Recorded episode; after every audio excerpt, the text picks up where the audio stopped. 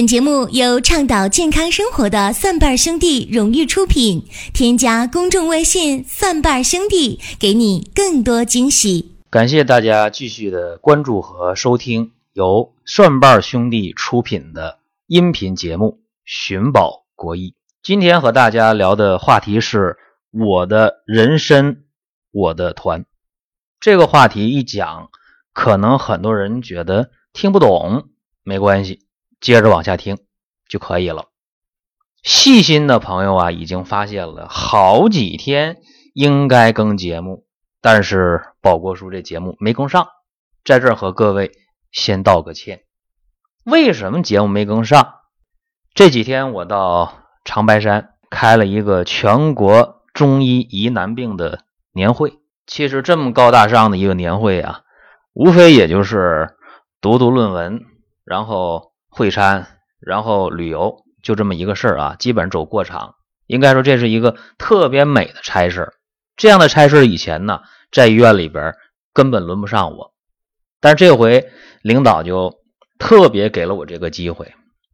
原因是上个月我提出来辞职，因为我在医院这么多年的工作呀，在第一线，我觉得也累了，这年龄呢也该考虑一下未来的事儿。所以我就提出来辞职了。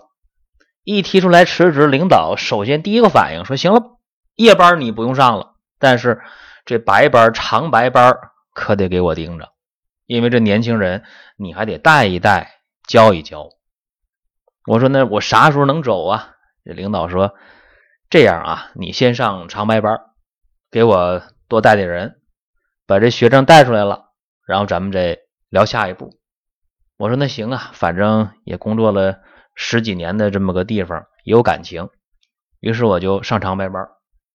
所以这长白班一上上，我觉着精力特别充沛啊，不熬夜了，挺好。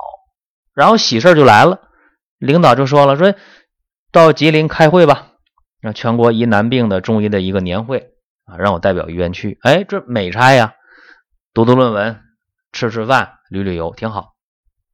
这几天在长白山，我就乐不思蜀了。哎，这确实没时间、没条件，嗯，给大家更这个节目。因为蒜瓣兄弟这边也确实跟我有协定、有约定啊，就是定期更节目。但没办法，他们也理解。在这儿，我也希望我们的听众能理解啊。这节目呢，今天是给大家补上了。刚从长白山回来，去长白山开这会呢，我顺道的就看了一下我的一个。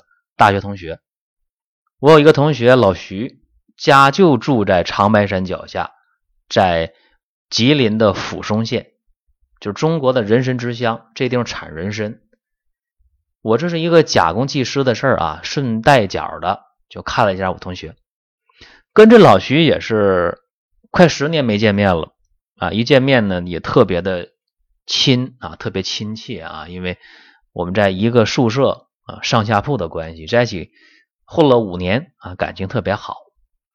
呃，老徐上学的时候啊，呃，有两大特点啊。第一个特点就是爱听收音机啊，没事听评书，听什么单田芳的、袁阔成的、刘兰芳的啊，听田连元的啊，听评书。所以老徐没事在寝室在宿舍一躺，哎，听收音机。他还有一个习惯，一个爱好，就是泡图书馆。哎，只要身体条件允许啊，今天不是特别的难受啊。像我们经常在宿舍就睡懒觉，老徐不讲，老徐经常是在图书馆一泡就一天，在那看书。所以老徐在上学的时候是一个非常非常好的学生。对他还有一个优点啊，就是在九十年代的大学校园，老徐居然读了五年书啊，加上后来读研究生三年，读了八年书啊，居然没谈过女朋友，没谈过恋爱啊。那么老徐呢是特别听他爸爸的话，他们家里边是有六个姐姐，哎，老徐上面有六个姐姐，老徐在家里排老七。大家想一想啊，这六个姐姐下边一个弟弟，是不是这家庭组合非常非常有故事？就因为他爸爸他妈妈想要儿子，所以一口气生了六个女儿，第七个生个男孩。按理说应该娇生惯养啊，但是他爸爸就特别古板的一个人。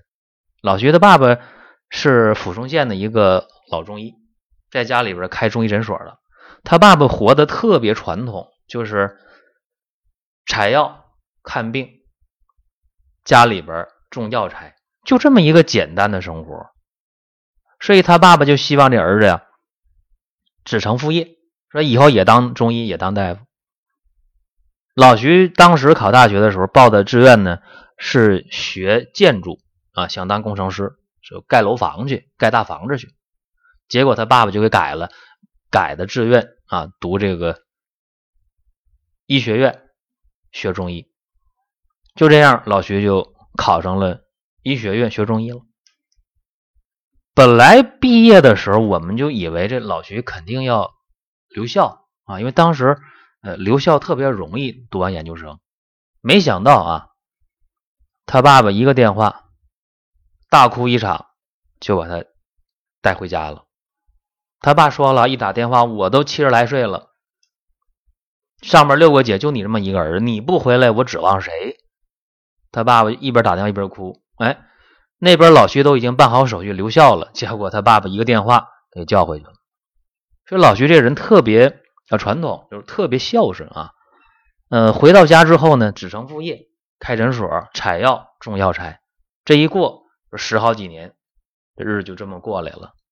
呃，老徐呢娶了个媳妇儿，是当地的一个银行工作的事业单位，这小日子过得挺不错的啊，应该说在当地也是一个。呃，属于家境比较殷实的啊，这么一个家庭挺好。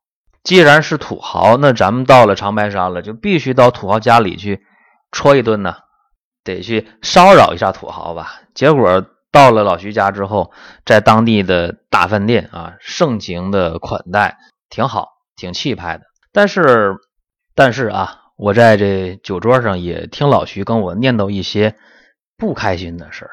他家里种的。人参呢，已经六年了。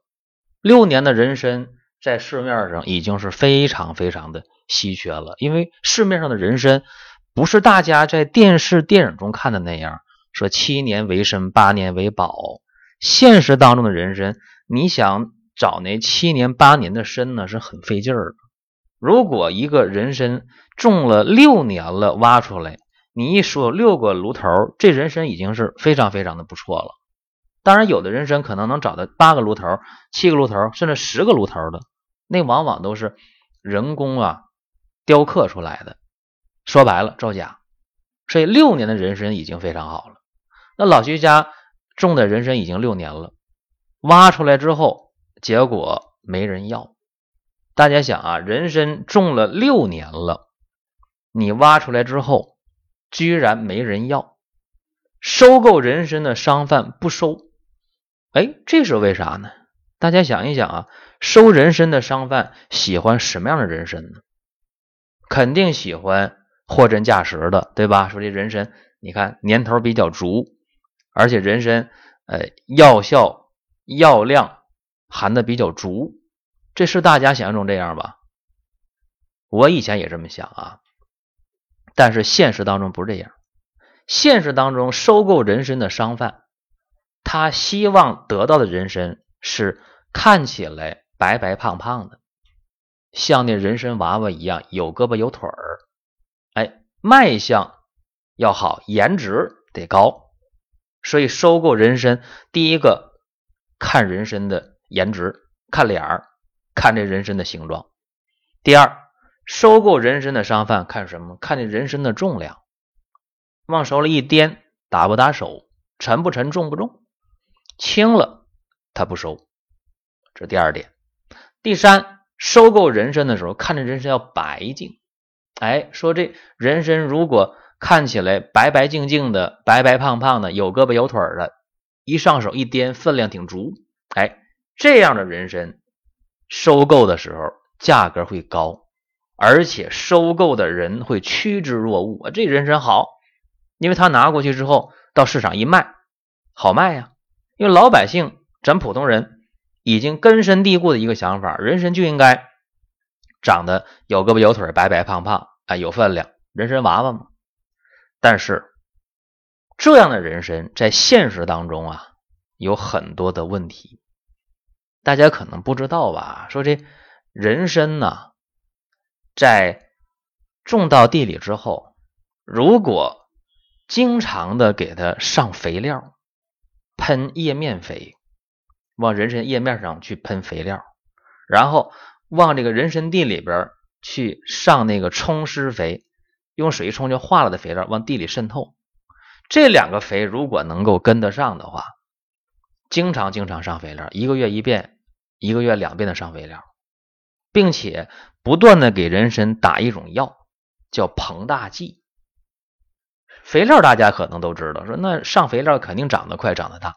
再一个就膨大剂，你看那西红柿个头很大，对吧？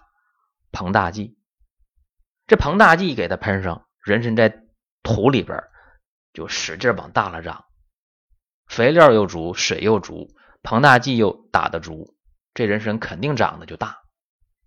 那人参长得大了，分量足了，拿出来之后不白净怎么办呢？这好办啊，可以给人参用那个硫磺去熏，哎，硫磺一熏，这人参就白了。你想，又大又白又有分量，这个人参是不是就特别招人喜欢呢？肯定招人喜欢呢，看起来漂亮嘛。我刚才说了这么多造假的这个手段呢，还不算过分啊。更过分的是什么？是把这人参呢。里边打胶，打进大量的胶以后，这人参呢，这分量更好了，更沉更重了，而且还能把那人参炉头通过雕刻，把那个两三年的参、三四年的参、五六年的参雕成十几年、二十年的参。你说这样的一造假，这个人参是不是就特别容易被普通消费者认可呀？因为普通消费者不懂这些事儿，对不对？这样的人参在市面上才受欢迎。才是收购人参的商贩喜欢的，但是老徐老徐家的参呢，没人要啊！六年了，人参挖出来了，结果没人要啊！你想这几天长白山已经下雪，已经上冻了，参都挖出来了，都放在这冰柜里了，都冷藏了。冷藏能冷藏多长时间呢？冷藏也就是两个月、三个月的事儿。眼看着这些参没人要。你说老徐急不急？特别急呀，肯定着急呀。尤其是这边他媳妇儿给他压力，说这么的不行的话，就给那收人参的给他们送点礼。咱人参卖相不好，给人送点礼，看人家能不能收啊？请人吃点饭，喝点酒什么的。结果老徐的这爸爸他父亲坚决反对，说这人参我扔了，不卖了。我都不能给这些收人参的贩子给他们送礼，不行。我这好人参呢，我这人参虽然说呃长得不好看啊，不那么白净，不那么胖，不那么沉啊，不是那么看起来颜值高，但是我这参是好参呐。我这参我留在药房，我留它一百斤，在药房里边我给人开药用，药效好啊。所以多少病人到他的这诊所药房来。特别认同他们家的人参，可是啊，一个小县城，你这人参一年能卖多少啊？一百斤、二百斤，那够多的了，都卖不出去，对不对？那小县城能有多少病人？所以他家里边能留一百来斤就不错了，剩下那些怎么办？就在猪的那个冷库里放着，就没人要，因为颜值太低了嘛，你又没注胶。又没硫磺熏，又没上肥料，又没打膨大剂，这参谁要？没人要。所以在这饭桌上，在酒桌上，老徐跟我念叨这事说：“你看我受夹板气，我媳妇儿让我送礼请客，把人参管多少钱的卖出去，然后我爸爸就不同意，说扔了都不能卖啊，扔了也不能送礼去。我这好东西，凭什么我我求人家去？你看老徐特别受气啊，夹板气，跟我一念叨。”我说这个这事儿关键是你知道好，我知道好，别人不知道好，那你等于零啊。老徐就说了，说宝国你得帮忙啊。我说我帮啥忙？他说你现在在那顺瓣兄弟的商城里边，那么多的中医的方剂，都是地道的药材，都是好的药材原料，对吧？我都了解了，你这药材的来源基本上啊，大多数都是我们同学家。摘的药材，种的药材，对不对？我说你咋知道的？他说我们之间有联系，有通气儿啊。所以你看能不能把我家这点人参，在你这网上，在蒜瓣兄弟商城上想办法帮我去推荐一下。我说这个事儿吧，我可以考虑，可以考虑啊，因为毕竟是好东西，好东西应该让更多人去用。但是大家能不能认可这个，我不敢保证。这是第一点。第二点，我说老徐这么的啊，我说既然在网上，在顺瓣兄弟的商城，我们去给大家介绍这个好的新鲜的人参，那么价格你想好了，不能贵啊，贵的话这忙我帮不上，因为我得给大家又好又便宜的鲜人参。老徐说行，说那多少钱算贵，多少钱算好呢？我说你看我到这府中了，我也知道那个人参呢，很多烂人参、熏硫磺的人参，很多造假的人参，十块二十块就一根。他说对，是这样，确实这个情况。我说那贵的也有，贵的一根一百多、两百多、三百多也有。我说这样啊，我说我大胆的就给你定个价。我说你这个鲜人参，我就给你定到呃一根我给你定八十块钱。他说一八十可以呀，八十行啊。我说你你先别说行。我说八十块钱一根啊！我说我想搞个团购，搞团购的话，如果在一百根之内，八十块钱一根如果要是二百根你就再往下减啊，再减五块；三百根再减五块。我说五百根你再减五块。我说如果到了一千根了，我给你减掉，直接我就给你减掉个呃二三十块钱，怎么样？他说行，没问题，只要你把这好的鲜人参能让更多人去用。哎，那我就高兴，卖便宜点无所谓，总比让我去低三下四送礼去强。哎，我说你这么想也对啊。于是这事儿呢一拍即合，我就大胆的就把这事儿给应承下来了。然后回过头吃完饭了，酒也醒了，我就懵了。哎呀，我说这事儿我给人应承下来，我说我还没跟这顺瓣兄弟那边去沟通呢，不知道这事儿行不行。结果我给顺瓣兄弟这边一打电话一沟通，哎，没想到啊。他们就觉得就是行，可以啊。说既然是好的鲜的人参，为啥不通过我们这个平台推荐给更多的人呢？然后把这价格又给呃拉低了，呃，效果还好，品质还有保证，这是好事啊。哎，我一听这样的话，我就心里有底儿了。于是这个事儿呢，就算定下来了。那现在我可以告诉各位啊，呃，我们这个团购，大家可以关注。蒜瓣兄弟的微信公众号，然后大家去点击左下角的商城，点商城之后一进去，你就看到蒜瓣兄弟生活馆最上边就是人参团购会，然后你再点一下，再点一下就点到这页面里边了，你就看见了。鲜人参保国叔同学家自摘团购返现，分享给小伙伴一起来省钱。哎，就这么个事儿啊。呃，下边有呃多少根儿啊？呃，省多少钱？我看一下啊，这一根参重呃四十克到五十克，长是二十五，呃，身长二十五，须长十五，大概四十公分长啊。呃，六年生到七年生，这有保障的。呃，另外呢是，如果我这个总体团购如果达到了这一千根了，记住啊，呃，每根返二十五块钱，记住啊，这个肯定返。微信支付的通过微信退款给大家返，银行卡支付的通过这个银行卡给大家返，所以这事儿是挺靠谱、挺靠谱的一件事儿。那说到这儿，呃，我想提醒啊，这个团购记住啊，第一个是数量有限，因为他家就那么点参。啊，第二个，我想说一下啊，你必须知道人参能干啥，对不对？你把这鲜人参你团购来了，你能干啥用啊？这个很关键啊。呃，我们说人呢，人生在世，呃，吃五谷杂粮就没有不得病的，这一点大家都肯定认同，对吧？肯定有生病。那么人生病其实有四个方面的原因。第一个，情志不遂。什么叫情志不遂啊？就你反复想得到的事儿，想琢磨的这么个事儿，你得不到。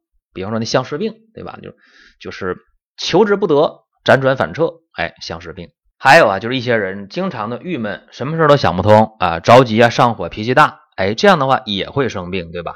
这是情志方面会让大家去得病。呃，还有得病的一个重要的途径啊，我说一下，就是起居无常，比方说熬夜的，哎，晚上不睡，早晨不起啊，起居无常的。还有就是饮食不节的，吃东西饥一顿饱一顿的。啊，辣的使劲吃，甜的使劲吃，咸的使劲吃，其实这样的话都会生病。还有一个原因就是劳逸无度。劳逸无度是什么呢？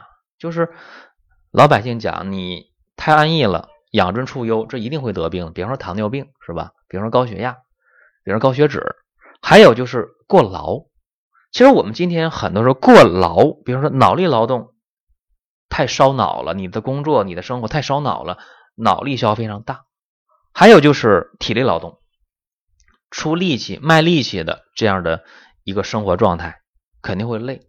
还有就是防劳过度，我们讲防劳过度，就是你有太多的、太频繁的这种性生活啊，防劳过度也包括手淫。所以这是人得病的几个原因呐。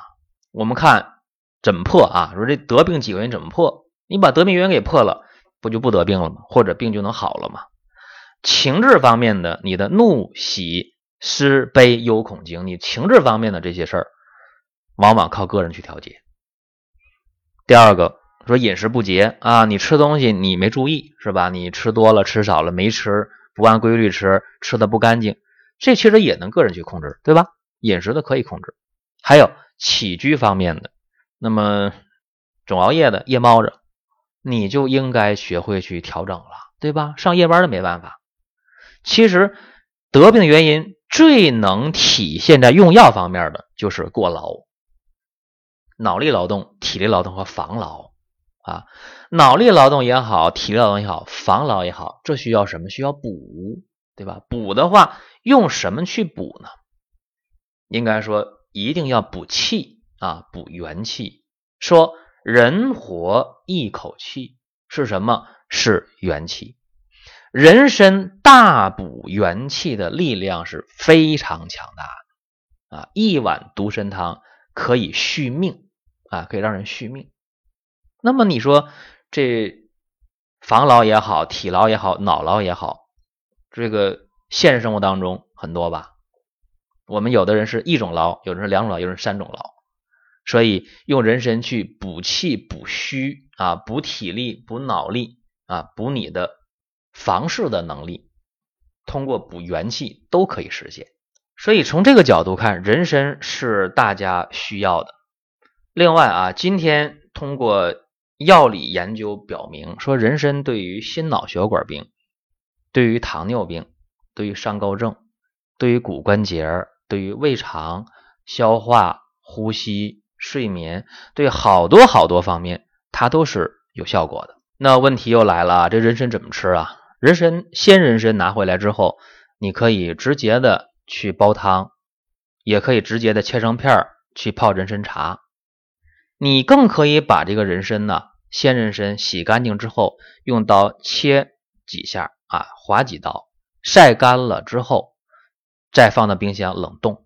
这样的话就可以用的时候拿过来直接用，当然你也可以把这个人参呢，在锅里蒸，蒸完再晒，变成了红参、生晒参、红参都可以自己加工，而且人参也可以直接切成片儿，晒干了之后，你是去放到锅里面煲汤啊、冲茶，还是做菜的时候炖鸡、炖肉都可以。所以这个人参的用法非常多啊，它大补元气、益气生津，这个作用很强大。关键是你今天买到靠谱的人参是挺难的啊，没有那些那些那些有害的物质，这个人参是不容易的。我们现在给大家推出这个人参的团购会啊，是帮老徐一个忙，也帮各位一个忙，让大家。花最少的钱拿到最靠谱的人参，我建议啊，如果个人用的话，你也不要多去买。个人用的话，你买个五根左右就行。如果说你要是送人的话，我觉着起码得买个十根八根的送人，比较有面子啊，比较有说服力。